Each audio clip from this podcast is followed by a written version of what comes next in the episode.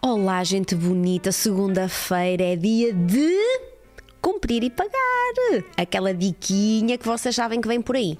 O que é que tem acontecido muito nesta última semana, duas, vá, semaninhas, em que eu fiz aquele videozinho da pornografia, falamos sobre a pornografia, falamos sobre as coisas envolvidas da pornografia, se sim, se não, o que é que se via, o que é que não se via, e aquilo que aconteceu na realidade foi que me mandaram muitas questões acerca do tamanho. Será que o tamanho importa? Será que o tamanho é importante? Será que eu posso ter o mesmo prazer se o meu parceiro tiver um membro um bocadinho mais reduzido? E eu fui investigar das mensagens que vocês mandavam a mandar o que, é que era isso de reduzido. E sim, nós podemos medir o parceiro, ou o parceiro pode se medir sozinho, ou vocês, homens, em casa, podem se medir. Aqui na Europa, a nossa estatística está ali entre os 12 a 14 centímetros, considerado o tamanho mais usual, mais comum entre os homens. Só que depois existem aqueles que saem muito da norma e com facilidade 18, 19, 20 centímetros em estado tumefacto ou ereto, se lhe preferirem chamar, e têm uma maior facilidade visual de provocar uh, reações nas senhoras. Deixa-me contar-vos um segredo. O interior vaginal não se alegra com grandes profundidades, não se alegra com membros grandes, não se alegra com tamanho. O interior vaginal alegra-se com técnica e é essa técnica que eu venho partilhar convosco hoje. Onde é que está essencialmente o prazer feminino? À frente. Vocês imaginem que isto é o interior vaginal? Aqui. Mesmo a bater de frente com o fundinho da vossa barriga.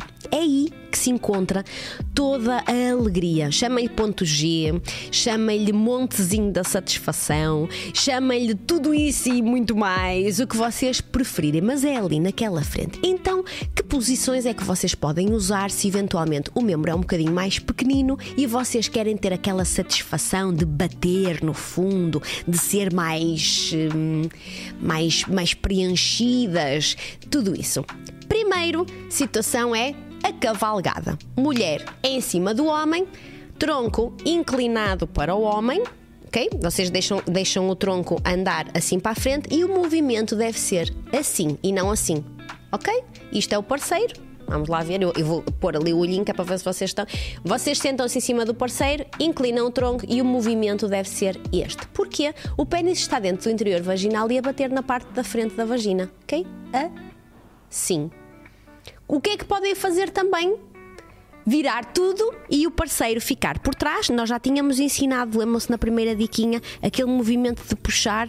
Contem-me aí se já experimentaram, se eventualmente gostaram ou não, se atingiram ou não o orgasmo com facilidade, com esse puxãozinho, mas também o podem fazer como? Fazer uma, uma posição mais acrobática, chamamos-lhe assim. Mãozinhas no colchão, joelhinhos no colchão, vulgarmente conhecido como de quatro. Deixem que os ombros toquem no colchão. Baixem completamente, deixem o rabo lá em cima. Aquilo que vai acontecer é que o pênis vai entrar e vai bater nesse mesmo orifício. O que é que acontece aqui? Se forem movimentos ritmados e mais aprofundados, vão bater nessa zona e vai dar a sensação de que o membro é muito grande e está a bater bem lá no fundo. Se está ou não, não interessa nada. Vocês não são más e vocês são corajosos, portanto vão à procura. Outras dicas que eu vos podia dar: existem uma espécie de uns preservativos, uns plastiquinhos que se põem por cima dos pênis um pouquinho mais pequenos para dar essa volumetria. Um dia falamos sobre isso, não é hoje, porque hoje a dica é o quê? Sentar e cavalgar. Esta é a dica desta semana. Até para a semana. Há uma música qualquer que não sei, é senta na motinha, na motinha senta.